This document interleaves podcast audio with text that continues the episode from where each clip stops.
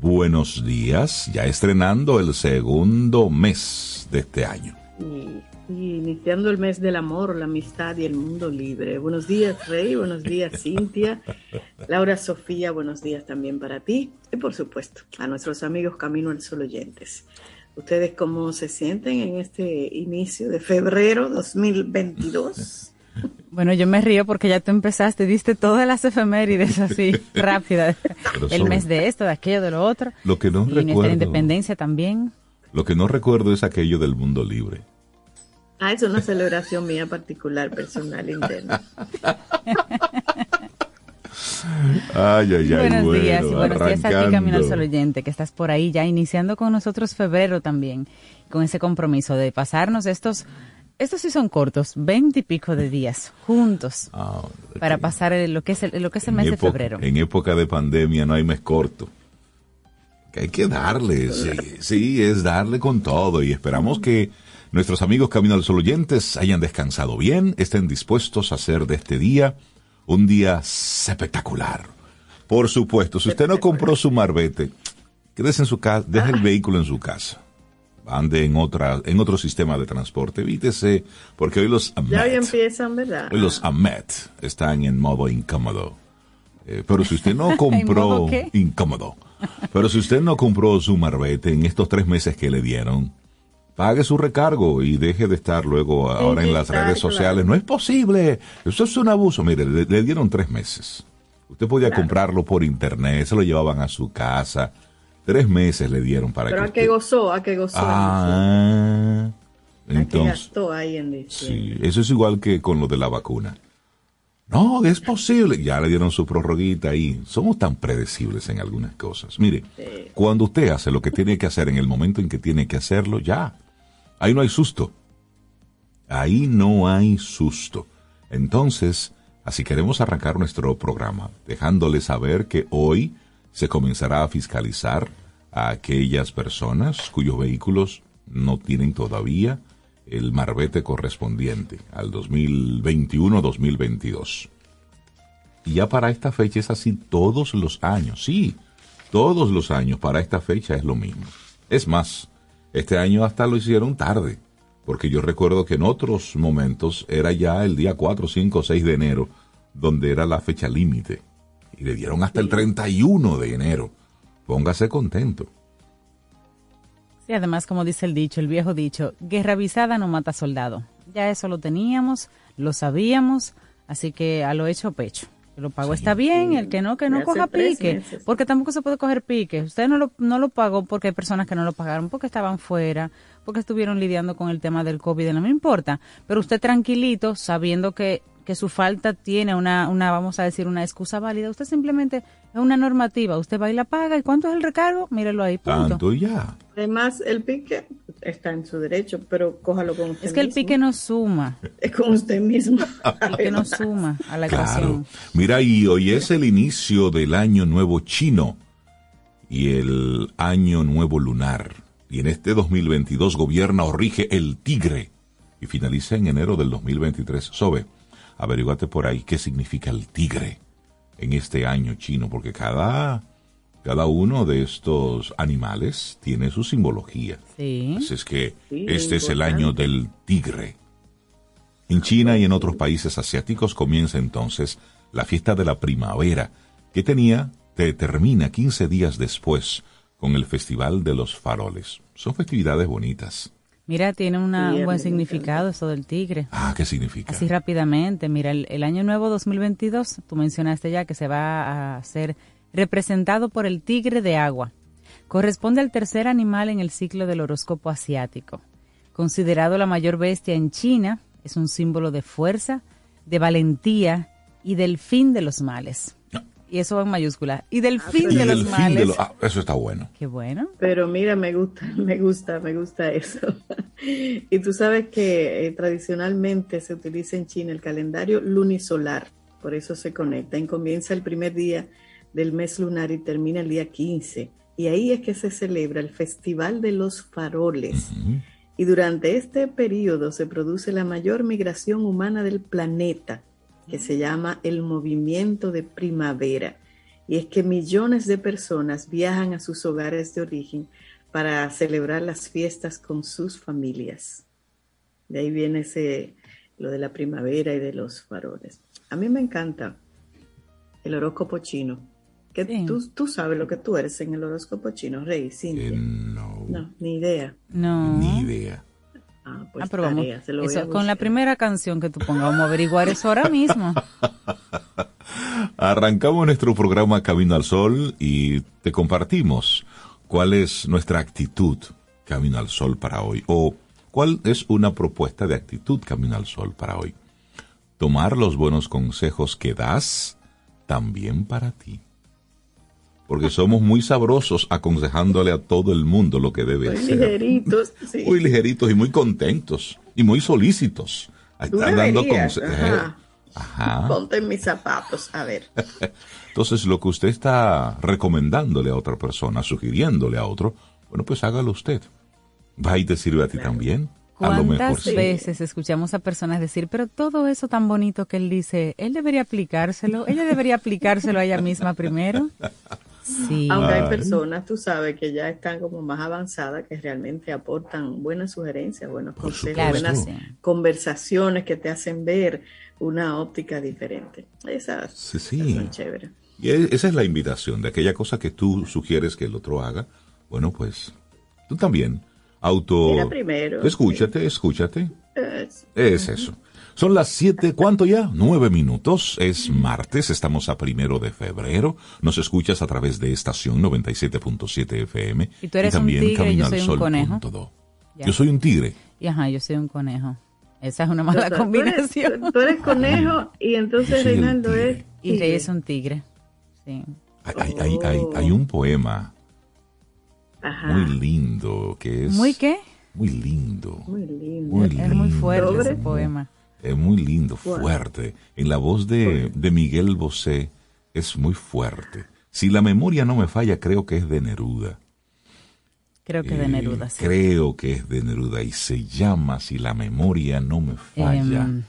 es animal. Bueno, ya me acordaré o Sobe me ayudará a Sí, buscarlo, sí, pero, pero inicia así mismo, soy el tigre. Se llama El Tigre, yo creo. No. Sí, yo creo Bueno, que sí. Sí, creo que sí. Bueno, comienza Lo así. vamos a buscar. Lo vamos a No, buscar. Él, él tiene una voz Dura un minuto, lo tengo por Él- aquí, Ah, ya, ya tú lo tienes. Lo tengo en audio. Ah, bueno, pues compárteme Tengo eso, también las letras. link por ahí, eso. sí, sí, sí. eso Ah, y así lo pueden poner, claro que sí. Claro.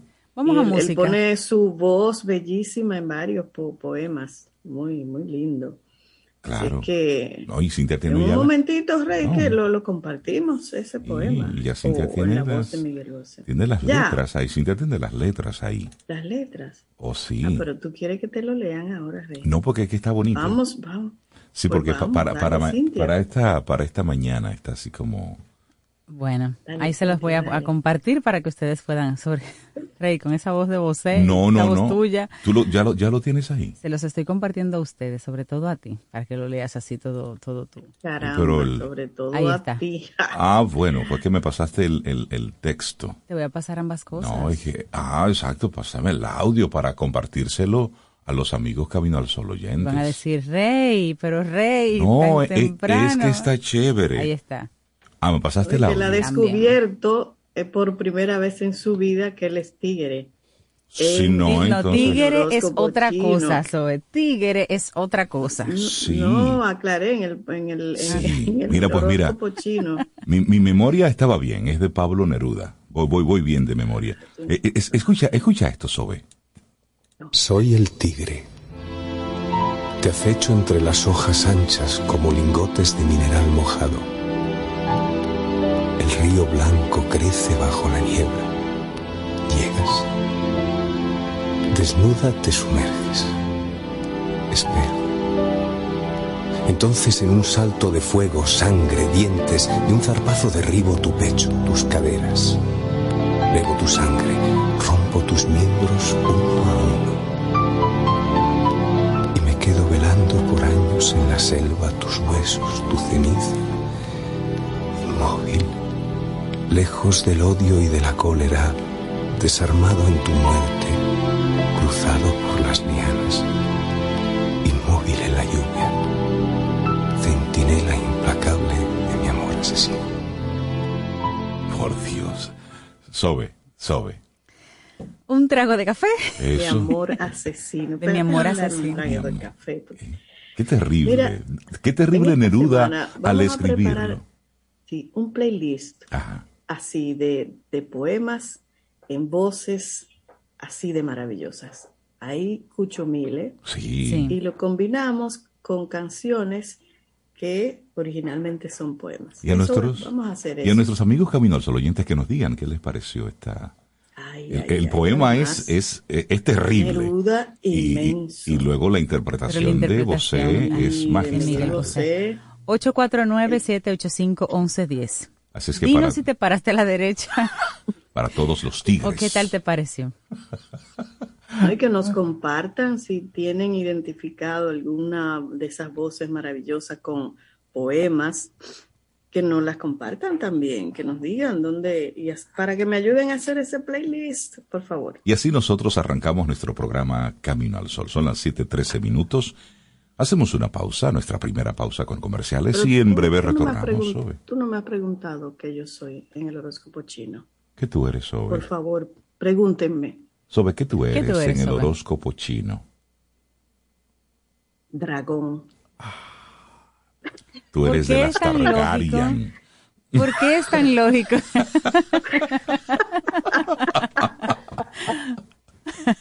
Yo creo que es momento de una pausa. Tú, dragón. Sí. Hacemos una pausa y retornamos en breve. Esto es Camino al Sol y así nosotros iniciamos. Iniciamos Camino Camino, al al Sol. Estás escuchando Camino al Sol.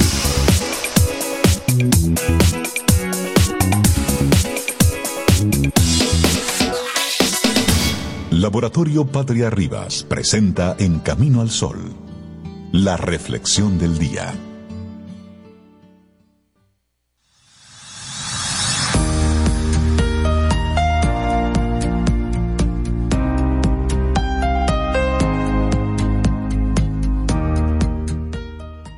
Pero antes, un consejo en este caso de Eleanor Roosevelt. Dice, para manejarte a ti mismo, usa la cabeza. Para manejar a otros, usa tu corazón. Te compartimos nuestra reflexión en esta mañana. ¿Qué cosas puedes hacer por ti? Consejos para ser tu prioridad. Sí. Mira, nuestra sociedad divide en polos opuestos muchas de nuestras cualidades, haciendo ver que uno de esos polos es positivo, mientras que el otro sería negativo. Las acciones que dirigimos hacia nosotros mismos o hacia los demás son de las más categorizadas y podemos ser tildados de egoístas de forma muy rápida. No se hace de forma objetiva.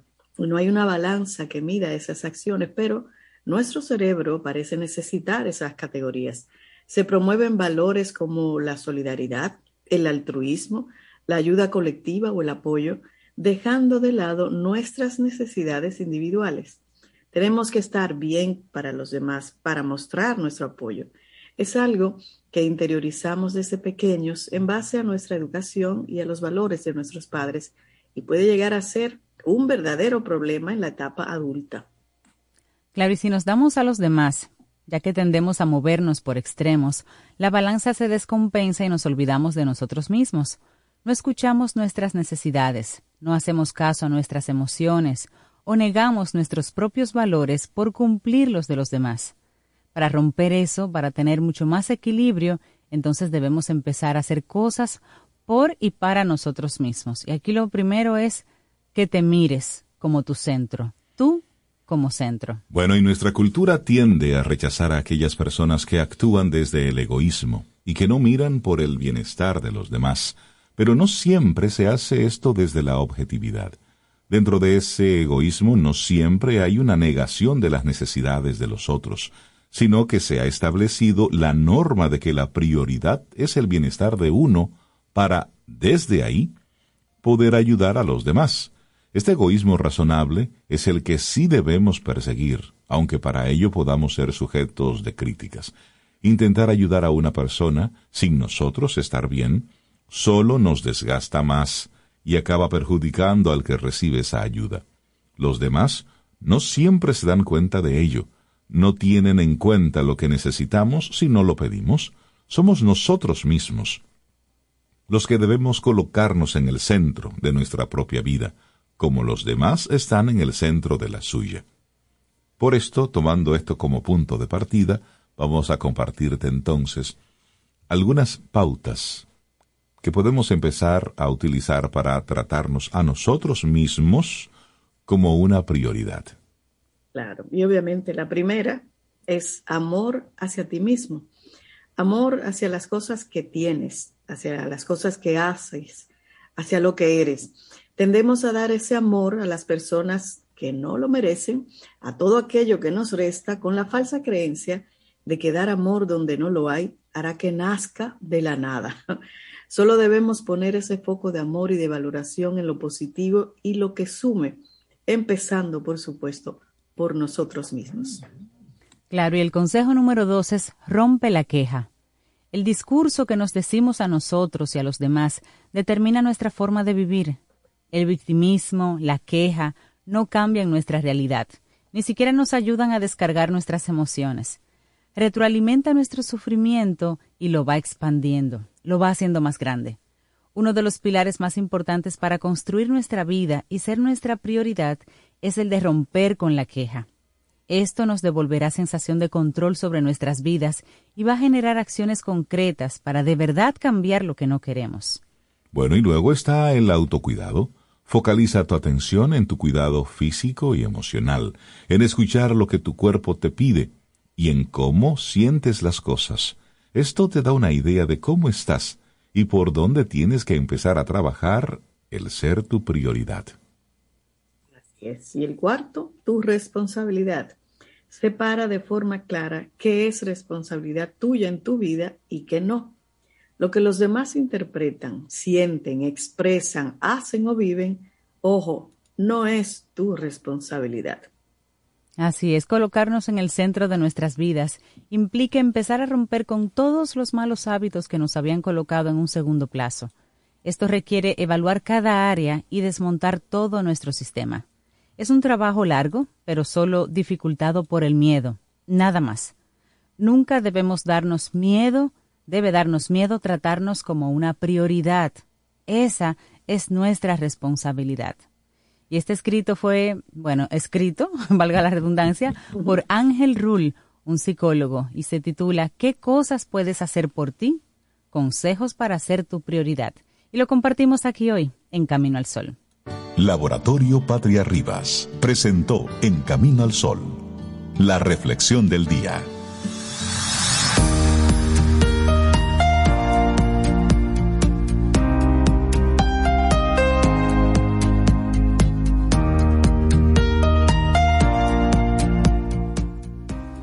La siguiente frase es un consejo. Hoy estamos en consejos, que son frases, pero son consejos al mismo tiempo. Y este es de Oscar Wilde se dice que él dijo una vez, todo es moderación, incluyendo la moderación. Muy contentos a Jessica Valdés, psicóloga clínica, terapeuta de familia, pareja y sexual, que, que se suma a ese grupo mágico de colaboradores que cada día nos aportan tantos conocimientos. Jessica, ¿cómo estás? Buen día. Muy bien, gracias. Buenos días. Gracias por esas palabras. Es un placer para mí formar parte de este gran equipo.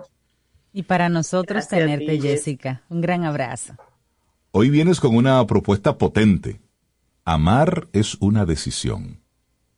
Así mismo es que a veces no suena tan romántico, tan bonito, pero es una realidad. Amar es una decisión que tomamos todos los días. Y muy importante, el tema de hoy no está relacionado solamente al amor de pareja, es el amor en cualquier relación que tengamos. Cuando amamos a alguien, hemos elegido y decidido amar a esa persona.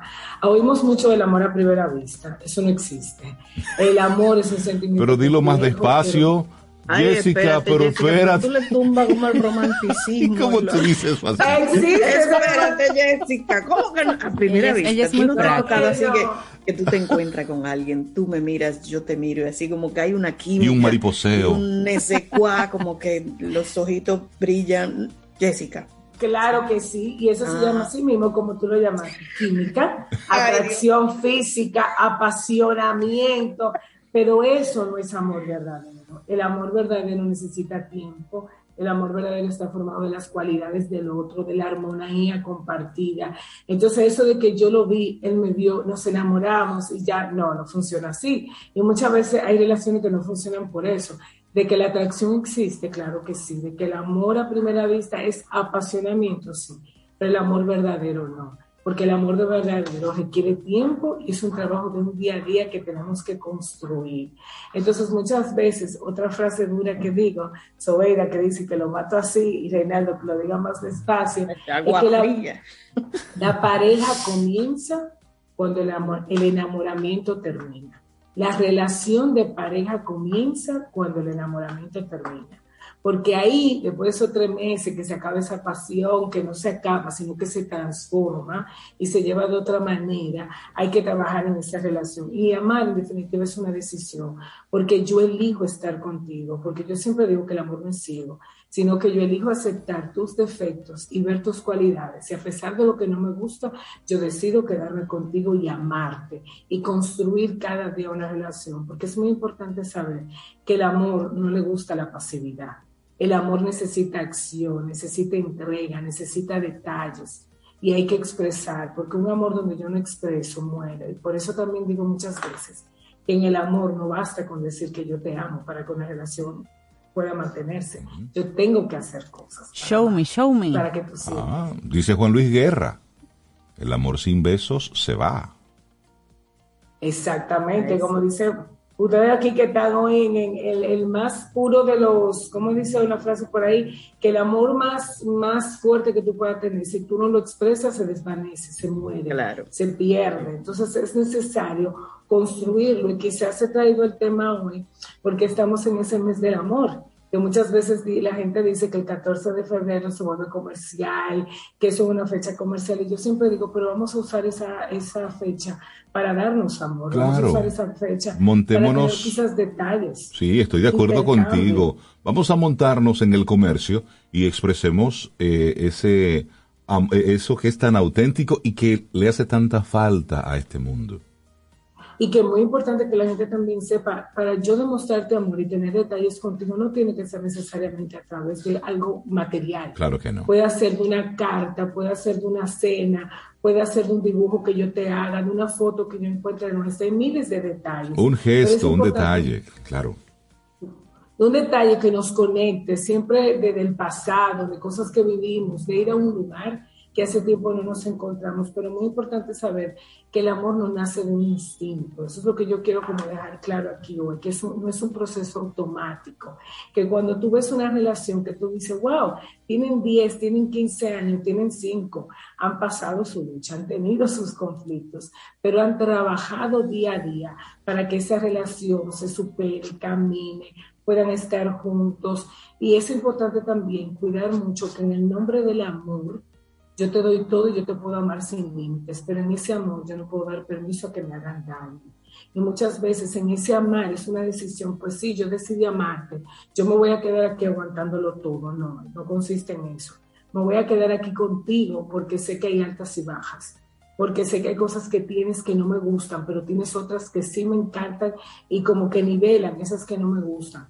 Pero en el amor va a haber momentos de vida, de tristeza, de pruebas, pero siempre velar porque eso que yo te hago o que el otro me hace, a mí no me haga daño. Porque a partir del momento que hace daño, tenemos que cuestionarnos si eso se llama amor, porque el amor no hace daño.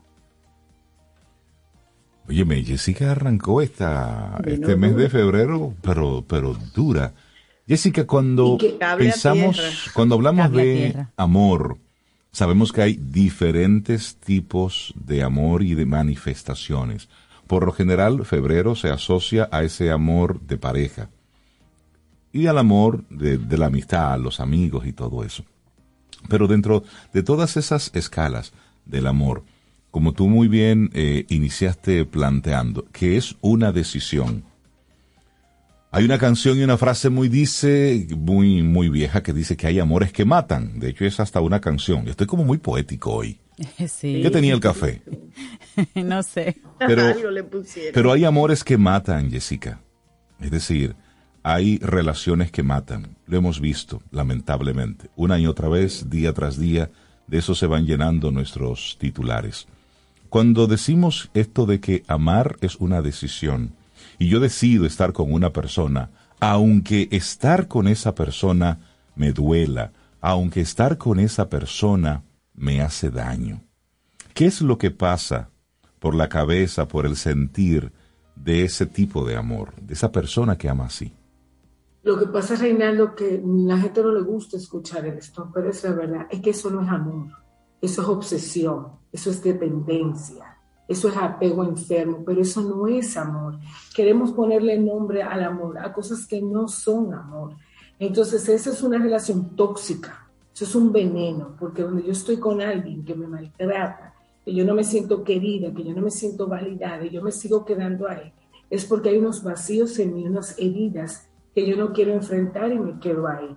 Pero cuando yo me amo, yo busco relaciones donde me amen a mí también. Entonces, muchas veces en estas relaciones, cuando tú te vas a cada uno de los miembros, tú te das cuenta que son niños heridos con situaciones de vida que no pudieron sanar, que no se supieron amados, que no recibieron ese amor, o que muchas veces están en necesidad de recibir ese amor y se entreguen a alguien, creyendo que ese alguien me va a dar, me va a dar, me va a dar todo lo que yo no tengo, y me voy apegando porque creo que sin ti me muero, creo que si tú me abandonas yo no soy. Entonces me pierdo yo y me apego a una relación que creo que es lo que le va a dar sentido a mi vida. Entonces, es importante saber que cuando yo digo que amar es una decisión, yo me refiero al esfuerzo diario que hay que poner para que esa relación camine. Yo me refiero a esa comunicación que hay que hacer. Eso de cuando se levanta uno dice, ay, yo no en entrar a hablar de eso. yo sé que se va a dar un lío, pero eso tenemos que hablarlo. Yo no tengo ganas de salir hoy, pero me toca acompañarlo. Esa decisión que yo tomo, esa decisión de decir, wow, yo estoy trabajando, yo estoy produciendo y ahora él no tiene y yo tengo que darle de lo mío a lo de él. Esa decisión es la que yo estoy hablando porque tú sabes que son las cosas que van a hacer que camine la relación y prospere. Pero amar una decisión no es yo me tengo que quedar aquí, porque yo digo mucho, ama sin límites, eso es verdad. Pero no debes amar sin poner límites. Yo te puedo amar sin límites, pero en amarte sin límites, yo debo poner límites en el nombre de ese amor. Porque a partir del momento que yo no te digo hasta dónde llegar conmigo, tú vas a conmigo lo que te da la gana, y ahí viene el daño y ahí viene la cosa. Entonces tenemos que aclarar mucho. Yo siempre le hago esas preguntas a las parejas. ¿Cómo tú te aclaras que lo que tú sientes por él es amor? ¿Cómo estás claro de que todavía tú estás enamorado de tu pareja? ¿Cómo tú te das cuenta que todavía hay pasión? ¿Qué es lo que los une? Esa pregunta de qué te une a tu pareja tiene mucho poder porque hay gente que me responde, bueno, que los hijos, que imagínate, estos son tantos años juntos, ¿para dónde va uno? Exacto. Sí, eso, es ah, son, son respuestas que salen ahí automático. Jessica, y, una vez pasa ese momento de enamoramiento donde todo es lindo y todos son fuegos artificiales, ¿cuáles son esos elementos que pueden indicar, mira, esa persona voy a decidir amarla? Creo ¿Cómo que sabe uno eso? Yo creo que está muy basado en los valores. Cuando tú encuentras personas con valores comunes a ti y cosas que disfrutan juntos, eso te da a ti la motivación e inspiración de luchar por una relación, de esforzarte en ofrecer lo mejor de ti para que eso prospere.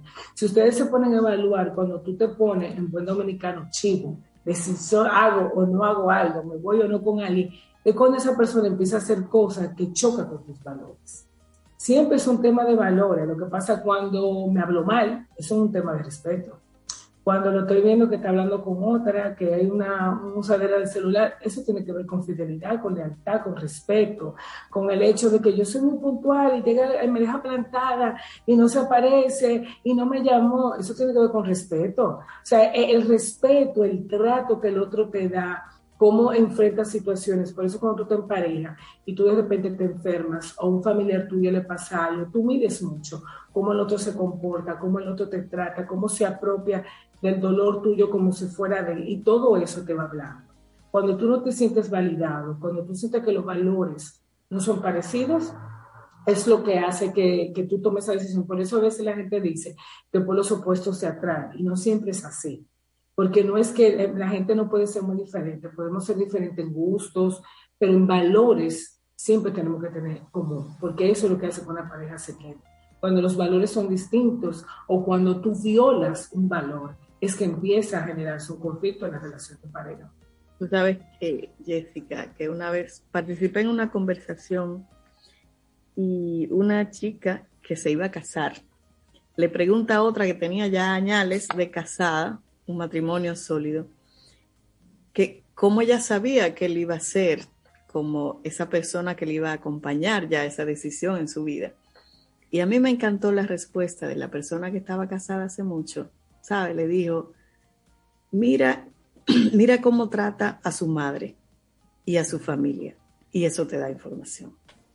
Eso es una, es una creencia muy de nosotros, de nuestra cultura. ¿Por qué? Porque la madre es una figura importante, porque la madre es la primera mujer, es sagrada y generalmente se ve ese vínculo. Pero fíjate, ahí volvemos, eh, a lo que decía, el trato a la madre tiene que ver con respeto. Tiene que ver con darle su lugar, tiene que ver con un toma de, de, valor y de creencia. Y quizás yo quisiera decirle a mucha gente que siento que nos puede estar escuchando hoy, gente que quizás diga, yo amo a mi pareja, pero hay algo que se está perdiendo. Estamos cayendo en una monotonía. Yo sé que estoy aquí, pero yo sé que hay algo más. Entonces, es una invitación a invertir, Señor. Tenemos que invertir en nuestras relaciones de pareja, alimentando ese amor, teniendo detalles, construyendo, reconstruyendo, hacernos eh, metas, compromisos en relación de pareja. Este año como pareja que vamos a construir juntos qué vamos a reconstruir, qué vamos a crear, qué tiempo nos estamos dedicando, qué tanto estamos hablando, qué tanto nos estamos coqueteando el uno con el otro. Todo eso, el amor es como una planta, ¿eh? Hay que echar agüita, hay que ponerla al sol, hay que hablar, no se le puede echar un exceso de agua, no se la puede dejar secar mucho. Es decir, es una planta. Cuidado. Entonces es una construcción. Hay que cuidarlo. Jessica, agradecemos mucho que nos traigas este tema hoy, que está iniciando el mes de febrero, que como tú muy bien decías, se utiliza mucho en lo comercial para, para vender muchas cosas, pero amar es una decisión. Y partiendo de ahí, de que es una decisión, y reconociendo que esto es breve, y no sabemos de esta brevedad qué tan breve será, entonces debemos vivir todo esto con muchísima responsabilidad y conectándolo con el tema que estamos proponiendo hoy, responsabilidad con uno. Sí, claro, claro. Tienes que conectar con eso. Y querer estar, al final es querer estar, no es a la mala. Claro. Y me encanta eso de la responsabilidad, porque para que una relación de pareja funcione, yo tengo que dar todo lo que yo sienta independientemente de lo que el otro. Exacto. si mañana esto funciona o no, yo tengo la paz conmigo de yo hice lo que yo sentí en una relación de pareja, cuando yo hago, después que el otro haga, o porque yo estoy cansado de ser, le toca a él, empieza el agotamiento. Y comparar el amor con una batería. El amor necesita ser recargado, porque cuando tú no recargas, se muere. Entonces es importante siempre tener eso. Es una conquista diaria, es una conquista eterna, es una conquista para siempre. Jessica Valdés, la gente que quiera ponerse en contacto contigo y con tus consultas, ¿cómo conecta? Gracias, pueden contactarme al 829-850-1812 o pueden contactarme por las redes sociales en Instagram, Jessica con J, 2S, Jessica Valdés. Excelente, primer tema del año con Jessica Valdés. Uf. Esa fue una subida al tetero. Muchísimas gracias, Jessica. Lindo tema. Gracias, Jessica. Encantada de verlos. Igual, igual. Abrazos. Y después de ese tema, Sobe, ¿qué, ¿con qué música tú piensas? yo, yo primero le voy a, leer a Rey lo que significa ser tigre. Y ahí Camino al Sol oyentes que están poniendo ahí eh, su signo en el ah, horóscopo chino. Entonces, Rey es tigre. Y en la mitología, en la astrología china, significa poder. Poder pintoresco e impredecible. Ah, sí. Las personas bajo ese signo tigre necesitan de la aventura, disfrutan plenamente de la vida y la valentía y a veces lo llevan a extremos peligrosos. Son personas de acción, siempre están detrás de una meta, intervienen en acontecimientos sociales, políticos o cualquier cosa donde puedan liderar al grupo. Provocan admiración, miedo, respeto y en algunos casos envidia. Oh my God. El tigre. Nunca pasan desapercibidos. O los aman o los detestan. Eso. Los no extremos. aceptamos medias tintas. Bueno, Rey, todo, no, no, a ti no te gustan las medias tintas, ahí está, ya haces, todo está haciendo sentido. Sí, Muchas gracias, Zoe. Sí, sí, Yo sí. quiero escuchar el dragón. El dragón viene ahorita. El dragón para que veas ahí lo que significa dragón. Te acompaña Reinaldo Infante.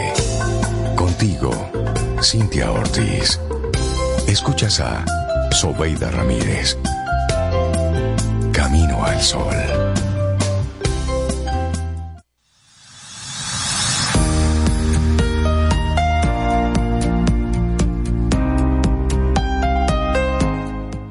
Y antes de continuar, recordarte que este mes comienza nuevamente nuestro segmento Quien Pregunta Aprende con Escuela Sura. Nueva temporada los miércoles a las 8.30 de la mañana aquí en Camino al Sol. Quien Pregunta Aprende con Escuela Sura. Y ahora desde febrero los tenemos por allí. Ahora sí, una frase que es un consejo. Estamos hablando hoy de que las frases estamos buscando consejos de famosos, en este caso William Blake. Piensa por la mañana, dice él. Piensa por la mañana, actúa en el mediodía, come por la tarde y duerme por la noche. Ay, señor Blake, muy correcto. bueno, y darle los buenos días y la bienvenida a nuestro buen amigo Isaías Medina, experto en ventas, crecimientos de negocios, es coach, es, es autor, tiene varios libros que son buenísimos. Muy buenos libros, la verdad, sí. Y bueno, un hombre que camina sobre fuego, ¿qué tiene, que, qué tiene para nosotros? Cosas buenas. Isaías Medina, ¿cómo estás? Buen día. Hiper, mega, ultra, archi, bien. Buenos días, gente linda. Martes por la mañana. Arrancó este año con todo power. Me gusta. Muy bien, muy bien. Ustedes saben que estamos siempre agradecidos de la vida, de Dios, de todas las circunstancias que se nos presentan, ¿sí? A pesar de que no son las mejores, porque uno quisiera, ¿verdad?, tener como 10 millones de dólares parqueados a la derecha y que el sol salga por donde quiera. Pero Del no dicho es al así. hecho. Bueno, Qué se va bueno construyendo. Isaías. ¿Eh? Se va construyendo. A ver a dónde Claro, llegamos. sí. Pero a veces como que se le hace tarde a, a alguna gente, ¿verdad? Como para construir bien. Pero nunca es tarde si la dicha es buena. ¿eh? Eso dicen. Pero todo, todo el mundo tiene buena dicha, de verdad, no importa dónde hayamos nacido, ¿sí? Eh, las circunstancias están ahí para afrontarla, aprender de ellas y seguir adelante, porque uno va construyéndose minuto a minuto. El ser humano, por suerte, es así, no nace teniéndolo todo. De hecho, cuando se tiene todo, parece que hay muchos problemas. sí, porque, ¿verdad? Nosotros quisiéramos nacer dentro de las cunas de oro y todo eso, ¿verdad? Pero los que han nacido en ella, miren, dicen ellos que son regalos envenenados. Imagínense.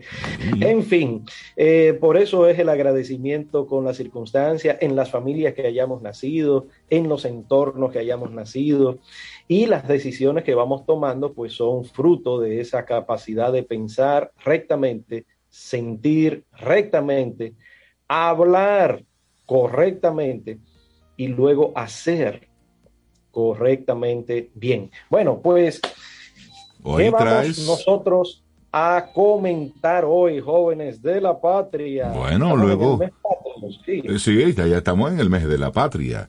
Pero luego de este, de este preámbulo que haces, creo que está muy bien la, eh, la zapata para que hablemos de una plataforma de ventas.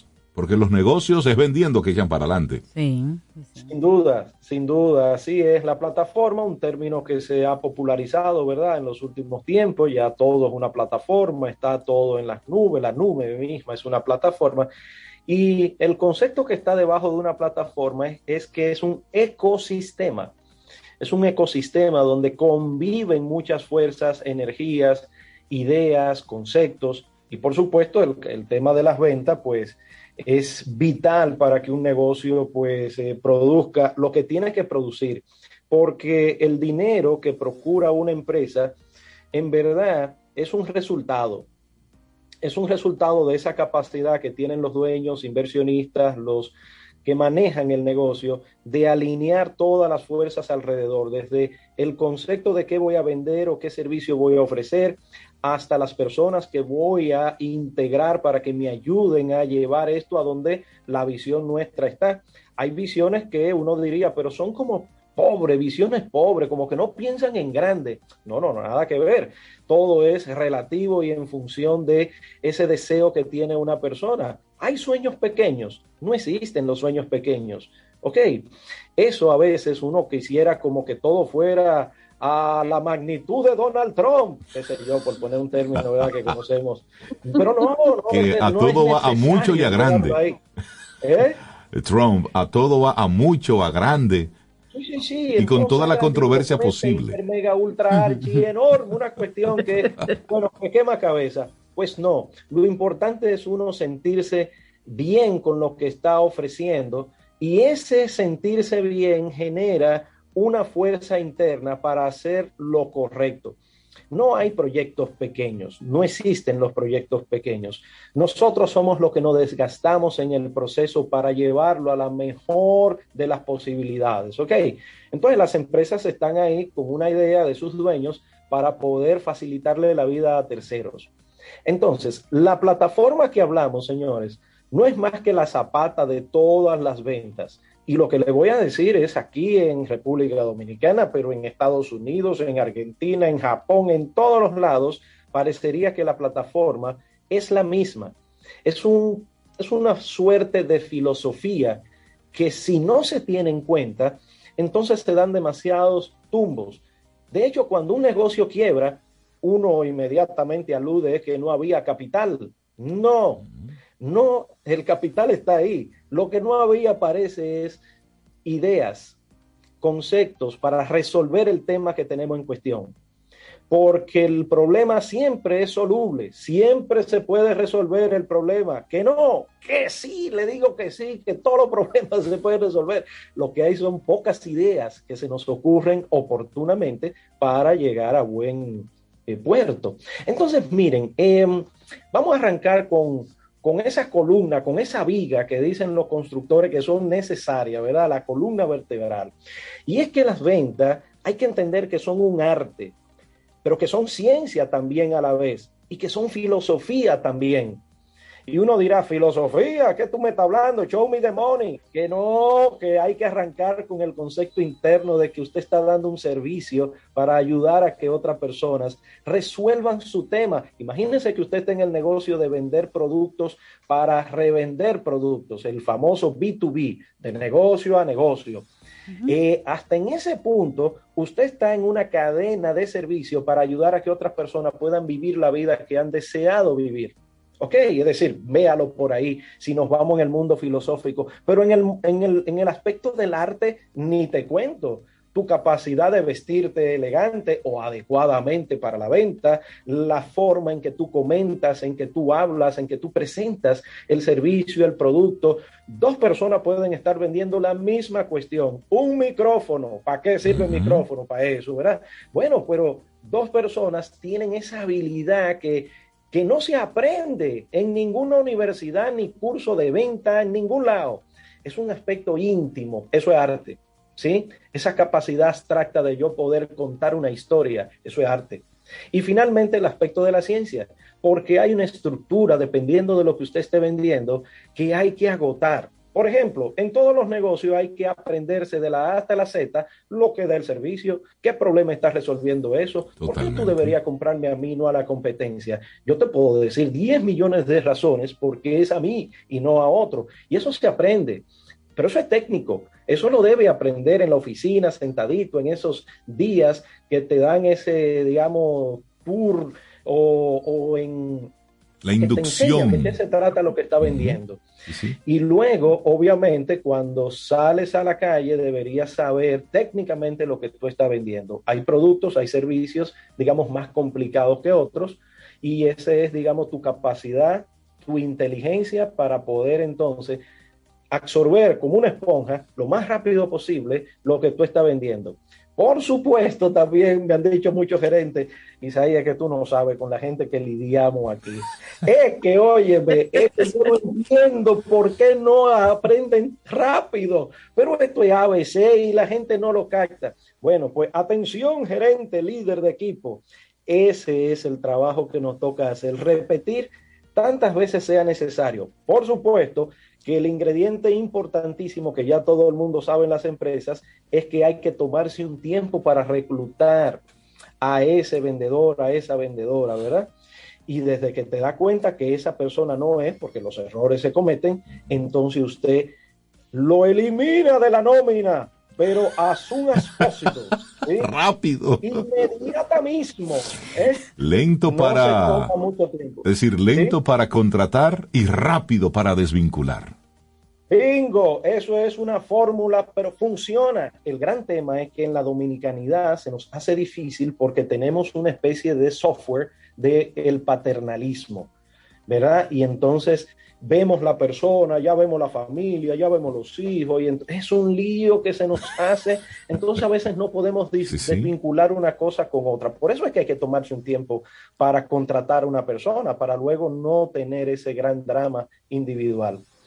El otro aspecto que es otra de las columnas vertebrales de esta plataforma de venta es que las ventas son la personalidad de cualquier empresa. Oigan lo que estoy diciendo, es la personalidad. Si usted vende poco, usted como empresa está dando muy mal servicio a la sociedad. Por supuesto que a usted, a su familia y todo eso.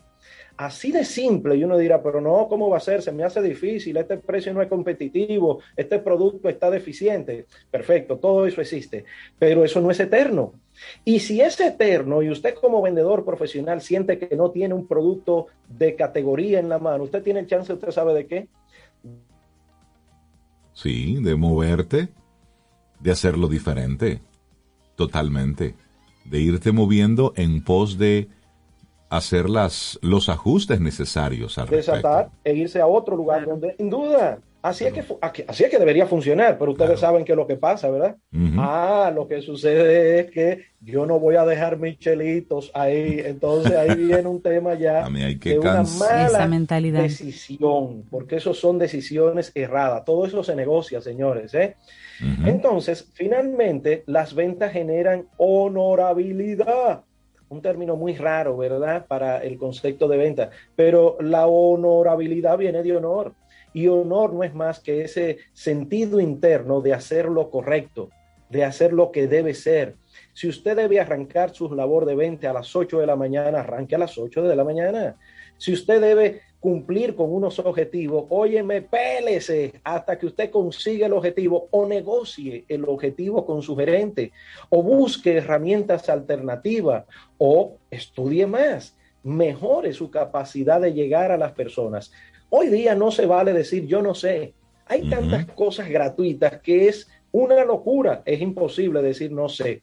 Entonces, este concepto de honorabilidad, eh, eh, un aspecto que, que se requiere en todas las relaciones virtuosas, es decir, cuando usted es una persona digna, usted es honorable. Usted es un vendedor digno, usted es un vendedor que todo el mundo reconoce su valía, su integridad, su lealtad, su responsabilidad. Esos son pilares, digamos que son las plataformas que hacen que nosotros como profesionales en las ventas, que por cierto, vender es una profesión. No se aprende a vender en un mes. No, no, no, no. Imagínense que usted está en una universidad una universidad, usted dura tres años y medio, por poner la más corta que tenemos en nuestro país, quizá INTEC, o una larga como la UAS, que dura cinco o seis años, o si estudia medicina con las especialidades, vender es exactamente igual. Pero nos metemos en un, en un bucle de continuamente hacer más de lo mismo, que no nos damos chance a crecer, a entender, a comprender mentalmente, emocionalmente las experiencias con los tipos de clientes que tengo en mi listado. No nos damos chance, creemos que todos los clientes son lo mismo, que el, la ruta que tenemos, bueno, todos esos clientes son iguales, que el colmadero A, el colmadero B, el de la cafetería, si es que somos rancheros, ¿verdad? No, no son iguales. Podrán estar dentro de un mismo es una misma zona geográfica, pero nada que ver. Entonces, el llamado hoy es que que pensemos en esta plataforma de venta, en una filosofía de ventas que nos va a ayudar de verdad a potenciar los resultados que tenemos de manera individual y de manera colectiva en las empresas. Yo entiendo, personalmente creo que el concepto de venta, que la idea de intercambio, esto es genial, la idea de intercambio, el que se craneó esto de intercambiar cosas y tener un beneficio por ello, es genial. Bueno, eso viene desde Dios, para que sepamos eso, ¿sí? Esta filosofía nos puede ayudar a generar el estilo de vida que realmente queremos. Quería traerle esto Espero que, bueno, pues ayude a más de uno.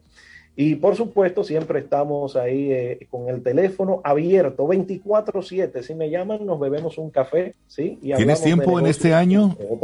¿En este año tienes tiempo? Sí, sí, sí, sí, sí. En este trimestre se este está ocupando toda la agenda del año. ¿eh? Así que es rápido, el segundo mes. Muy bien. Isaías Medina, muchísimas gracias. Siempre es de tanto aprendizaje, de tanto enriquecimiento y también recibir esa inyección de energía sí. Eh, que cada martes nos compartes aquí. Pero vamos a recordar tu número de teléfono para que la gente te pueda llamar. Ah, clarinete. Pueden llamarnos al 829 884 3600. 829-884-3600. A ustedes las gracias mil por mantener este espacio. Un gran abrazo y tú cuídate mucho, eh, que tengas una muy buena semana. Chao, chao. Un abrazo, Isaías. Muchísimas gracias, Isaías. Bueno, entonces. no, no, seguimos, no. Espérate, Sobe, antes de la música, escucha esto, Isaías Medina, no te vayas, no te desconectes todavía porque hoy estamos nosotros conectados con el año nuevo chino. Entonces, Sobeida nos dijo que ella, eh, su símbolo en el horóscopo chino es el dragón. Entonces, oigan lo que dicen del dragón. Y Aries en el de por aquí ya Ah, entonces dice, soy un fuego inextinguible, el centro de toda energía, el corazón firme y heroico, soy la verdad y la luz. En mi imperio abarco el poder y la gloria. Mi presencia dispersa las nubes oscuras. Y soy el elegido para dominar a los hados. Soy el dragón. Oye, Sobeida Ramírez. Wow. Pero os digo, sigue diciendo, eh, el dragón es imaginativo, impredecible, ingenioso, inteligente, diferente, infiel. Oh my God, Sobeida, eso dice aquí. ¿Qué fue la última? Infiel. Dice infiel. No, pero, ahí me ayuda Aries. Ahí me ayuda Aries, tú sabes que, es fiel. Y dice, Aunque debería dejar un poco que el dragón se ocupe más de mi vida. Más de tu vida. Dice, es difícil entender al dragón. Parece que flota a otro nivel suprahumano razona de tal manera las cosas que puede dar vueltas a cualquier tradición aceptada por todos, menos por él. Es capaz de convencer a cualquiera que sea un poco inteligente, pero le costará hacerse entender si su auditorio tiene una capacidad intelectual normal. Por eso es posible que se sienta solo algunas veces y tenga que recurrir a Sobilandia para hablar con sus iguales. su propio mundo.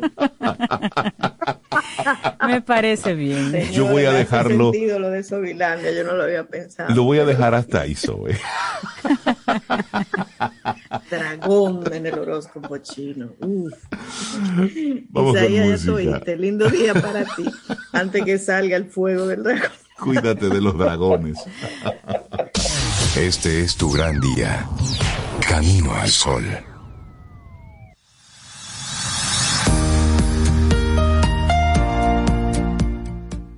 Nuestra siguiente frase es de Arturo Graf, escritor y poeta italiano, y dice, o decía, escuchad el consejo del que mucho sabe, pero sobre todo, escuchad el consejo de quien mucho os ama.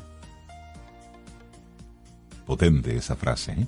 Cintia Soe Seguimos recibiendo gente chévere en nuestro programa. Hoy darle los buenos días, la bienvenida a Miosotis Batista. Ella es la CEO de Tinglar Eco Store. Ella es ambientalista de profesión, licenciada en comunicación social y vamos a estar conociendo de qué va este emprendimiento. Miosotis, buenos días, bienvenida a Camino al Sol, ¿cómo estás? Buenos días, Reinaldo Sobeida. Muchísimas gracias por la invitación. Primero tengo que decir que yo me puedo quedar toda una mañana escuchando mi libro favorito leído por ti. ¡Ay! ¡Qué voz tan linda! ¡Ay, gracias! De verdad. ¡Ay, muchísimas gracias, Miosotis! Me caes mejor ahora. Tomida, tú también hablas lindo. Ay, muchas gracias. Muchas gracias. Qué bueno conectar contigo. Vamos a, vamos a conocer un poco a Tinglar Eco Store. ¿De dónde surge esto? ¿Cuál es el propósito? Mira, Tinglar, bueno, eh, es una empresa, se llama Somos Tinglar y nosotros desde ahí trabajamos en el desarrollo de proyectos de medio ambiente y turismo. En el 2019 sacamos nuestro primer producto, que fue la revista Tinglar, que todavía está vigente, es un medio de comunicación alternativo que busca educar sobre la preservación ambiental y el disfrute responsable de los recursos naturales. Y el año pasado, en plena pandemia, se nos ocurrió terminar de darle forma a ese proyecto y abrir Tinglar Ecuestor. Es una tienda dominicana enfocada en la preservación de la biodiversidad a través del consumo responsable que he fundado en conjunto con mi socio Johanna Núñez, un biólogo dominicano. Me, surge, me surgen muchas preguntas a propósito de, de todo esto que, que estás manejando en una época que se está abriendo a este tema en particular. Antes hablar de, de, la ecología, hablar de la preservación del medio ambiente, era algo como muy romántico.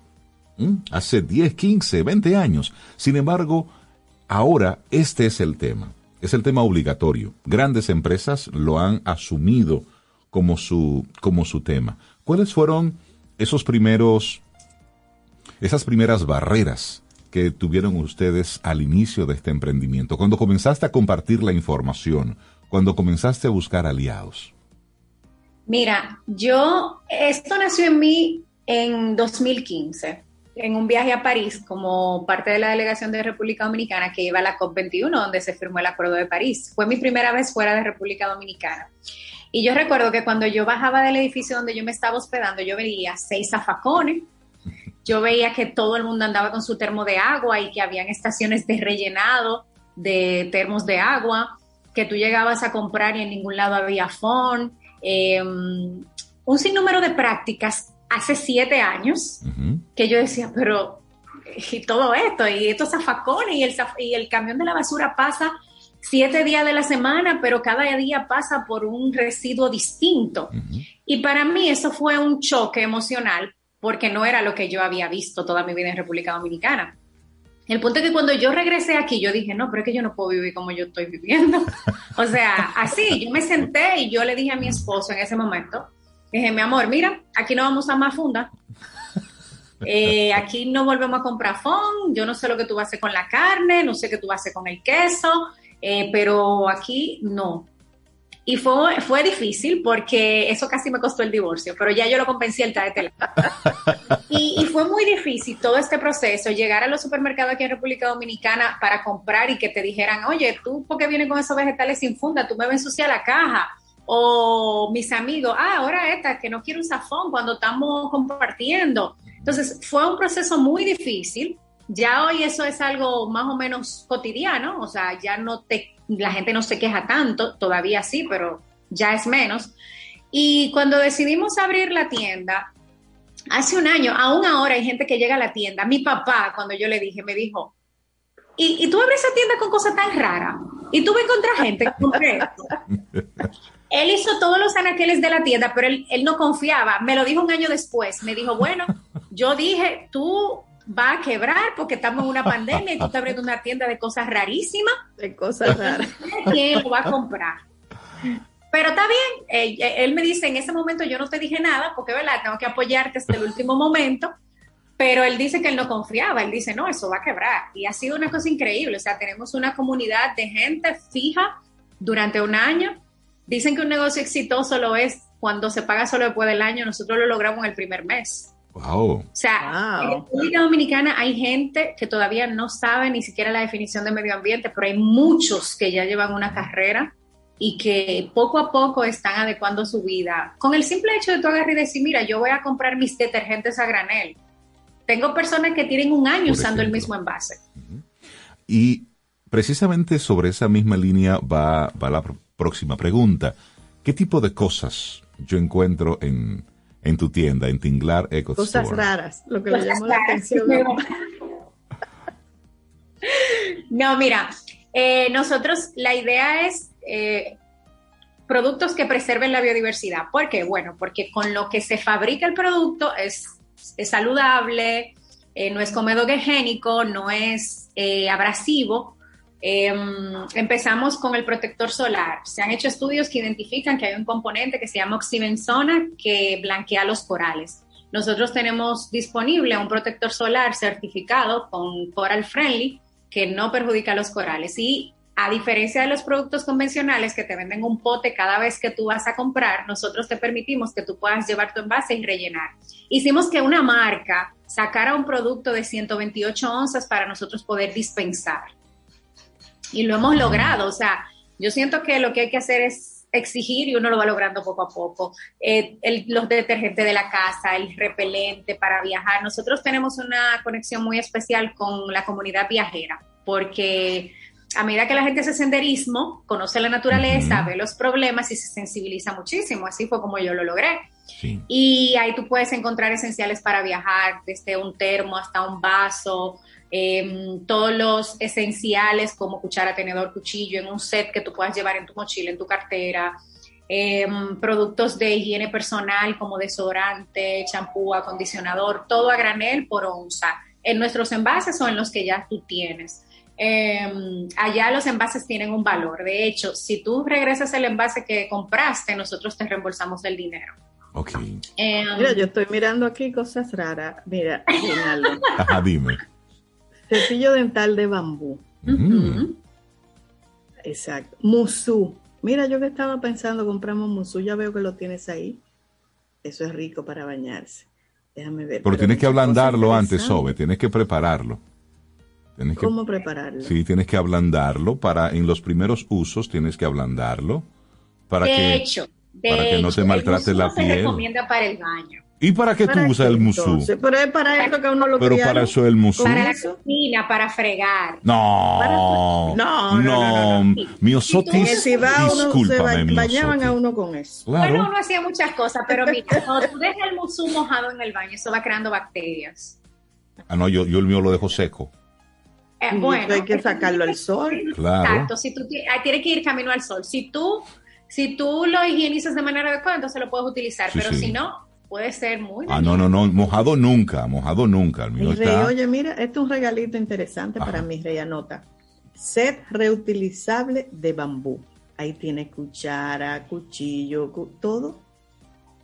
Eh, set reutilizable, todo de bambú. Chulo, lo chulo es que cuando ya no sirve para nada, tú simplemente lo entierras en un macetero y eso va a desaparecer pronto. Se va a convertir en tierra. Oye, Cintia. Eh, eso pasa también con el cepillo de bambú. Has hablado en varios momentos de los detergentes y, reutilizar los, los envases en los que se venden. ¿Cómo tú, ¿Cómo tú manejas eso? Yo llevo, por ejemplo, un envase y tú tienes allá unos grandes dispensadores y yo me echo la cantidad que vaya a necesitar. ¿Cómo funciona? Sí, mira, nosotros trabajamos con pequeños productores que preparan todos nuestros productos. De hecho, todos son de fabricación local, menos alguna cosa como termovaso que no se hacen aquí pero todo lo hacemos con alguna comunidad. Entonces nosotros tenemos dispensadores de 25 galones que los rellenamos cada vez que se termina. O sea, tenemos un año utilizando los mismos dispensadores con nuestro proveedor. Entonces tú vas con tu galón, con tu medio galón, con el envase que tú tengas y se rellena, luego se te pesa, se te dice el monto total al final. Bueno, se pesa el envase primero. Y entonces ahí tú, bueno, no estás usando un plástico de un solo uso cada vez que estás comprando un detergente, sino que estás rellenando eh, tengo una señora, como dije al principio, que ya está celebrando un año con sus mismos envases. Claro. Y es genial, o sea, lo que tú dejas de, producir, imagínate que tú compres detergente quincenal en tu casa. ¿Cuántos potes son al final del año? Sí, y pasa igual cuando compras yogurt, cuando compras cualquier elemento que venga envasado en, en, plástico, es, es la misma historia. Y ahí hay una oportunidad para las marcas y para los supermercados y todo lo demás. Pero aparte de, de tinglar, a ti te conocen en las redes como Mío Explorando. Es decir, te gusta un rututeo en la calle, te gusta viajar y compartir destinos turísticos. ¿Cómo, cómo tú convives ese mundo de la exploración, el mundo de la, de la tienda? Porque eso es un mundo en el que tienes que estar eh, manteniendo unos inventarios con unas formalidades. ¿Cómo, ¿Cómo va tu vida, Miosotis? Cuéntanos un poco más sobre la, la, mujer detrás de todo esto. ¿Cómo va eso? Mira, lo mejor de la vida es elegir un buen esposo y que el buen esposo elija una buena esposa. Claro. Porque nada de esto sería posible sin él. Bueno, tengo un buen socio también y tengo un buen equipo de trabajo que hace posible que todo eso sea, incluyendo a mi hijo de tres años, que es quien dispensa los reciclables cuando la gente llega a la tienda a depositar. Incluido en el negocio eh, temprano. Eh, es una dinámica muy chula porque de hecho, cuando yo estoy viajando, yo estoy viendo qué cosas yo puedo conseguir para la tienda. Hemos desarrollado productos con locales eh, los jabones de, chocolate con Doña Sara, que tiene un proyecto que se llama Hacienda Cufa, que es un hospedaje en Puerto Plata, o con la señora de Campito Loving, que nos hace los productos del pelo. Entonces, es una dinámica muy bonita porque yo viajo con un sentido diferente, con un sentido de conocer la biodiversidad, de explorar eh, la flora y la fauna, pero también de ver de qué manera yo puedo lograr ese triple impacto, de que las comunidades puedan beneficiarse. Yo yo digo que yo tengo un don, una bendición de influir en otros. Ellos saben hacer las cosas, pero no necesariamente saben comercializar esas cosas o darle visibilidad al talento que tienen. Y, y ahí se cierra el círculo en Tinglar Ecuestor de lo que pasa mientras yo estoy viajando. Entonces, em, es lo que me ha hecho más humana, el ver las cosas de manera directa, el ver las bellezas. Cada vez que yo recibo un mensaje de que, ay, pero esta mañana alguien me escribió, cuando yo subí una foto de un parque nacional que se llama Cabo Cabrón, poco conocido, me dijo, yo estaba pensando que eso no era aquí. Y yo, mi respuesta siempre es, hay cosas hermosas como esa y muchísimo más en República Dominicana. Claro. Mira, mi si uno quisiera unirse a uno de esos rututeos tuyos, porque veo que hay un par en, en la tienda, ¿cuál es el procedimiento? ¿Uno puede hacerlo en grupo, individual? Háblame un poquito de eso. Eh, Tinglar Quest, que es las experiencias que nosotros estamos ahora ofreciendo, eh, son muy vinculadas a medio ambiente. Fíjate que el cupo no es mayor de 10 personas, porque la idea es minimizar la capacidad de carga en las zonas de visita, eh, minimizar el impacto. Y nada, simplemente tú te metes a la página, chequeas qué tú quieres hacer y te unes. Pero también si la gente quiere armar un grupo de 10 personas, máximo 15, no manejamos grupos mayores, puede hacerlo también. Mira, Tinglar Eco Store, así lo encuentras en Instagram. Y la gente, la, la tienda está disponible solamente en Instagram o también está disponible como una página web independiente. Nosotros tenemos un local físico. Está en el Vergel número 21. Es la tienda y también tenemos un centro de acopio que trabajamos con Grill donde la gente puede llevar sus reciclables. Y obviamente tenemos una página web donde tú puedes hacer todo online. Nosotros tenemos la Sigua, que es nuestra motocicleta eléctrica que entrega los pedidos. Se llama la Sigua como la Sigua Palmera. Eh, entonces, sí, tenemos eh, una dinámica muy digital, pero también la gente puede ir, vivir la experiencia de servirse sus cosas, de oler, de, aprender con nosotros. Qué bueno, qué bueno. Miosotis Batista, CEO de Tinglar Eco Store. Qué bonita experiencia conocerte, ver de tu emprendimiento junto con tu familia. Qué bueno que estás desarrollando esto y me alegra que les esté yendo bien, porque eso habla de una conciencia ciudadana y ojalá que sigan creciendo, porque eso habla de cómo nosotros como ciudadanos vamos cambiando la forma en la que estamos consumiendo. Y de eso se trata, de ir poniendo ese granito ahí, poco a poco. Miosotis Batista, muchísimas gracias. Que tengas un excelente día y muchísimos éxitos. Gracias a ustedes. Me tienes que leer un libro. Por supuesto. Te puedo dar una lista de algunos ya. Cuídate mucho. Un abrazo. Buen abrazo, Miosotis. Te acompaña Reinaldo Infante. Contigo, Cintia Ortiz. Escuchas a Sobeida Ramírez. camino al sol.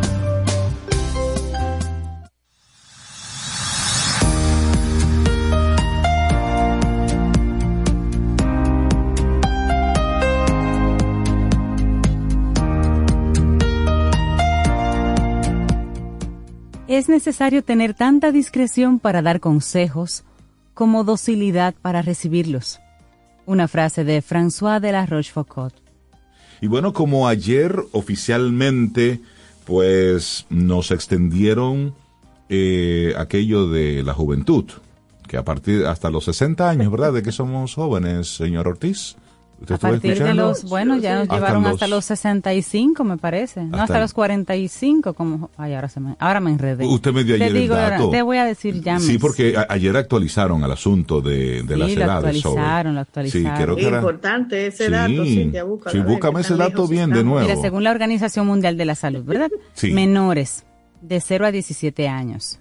Jóvenes de 18 a 65. Eso, hasta los Estamos todos. 65. Ay, Eh, caramba. bueno, tiene Ay, sus sí. cosas, tiene sus cositas No, también. no me gusta porque eso significa que hay que trabajar más hasta los 65. Es correcto. No, pero Ahí tú vamos. decides retirarte. Eso es- edad media. Bueno, quieras, ¿eh? sí, De los 66 a los está joven. 79. Oye, desde los 66, A los 79 se Al- considera edad media. edad media. Entonces, ancianos entran en la categoría de 80 a 99 años. En- Es decir, ya en el mundo no hay adultos.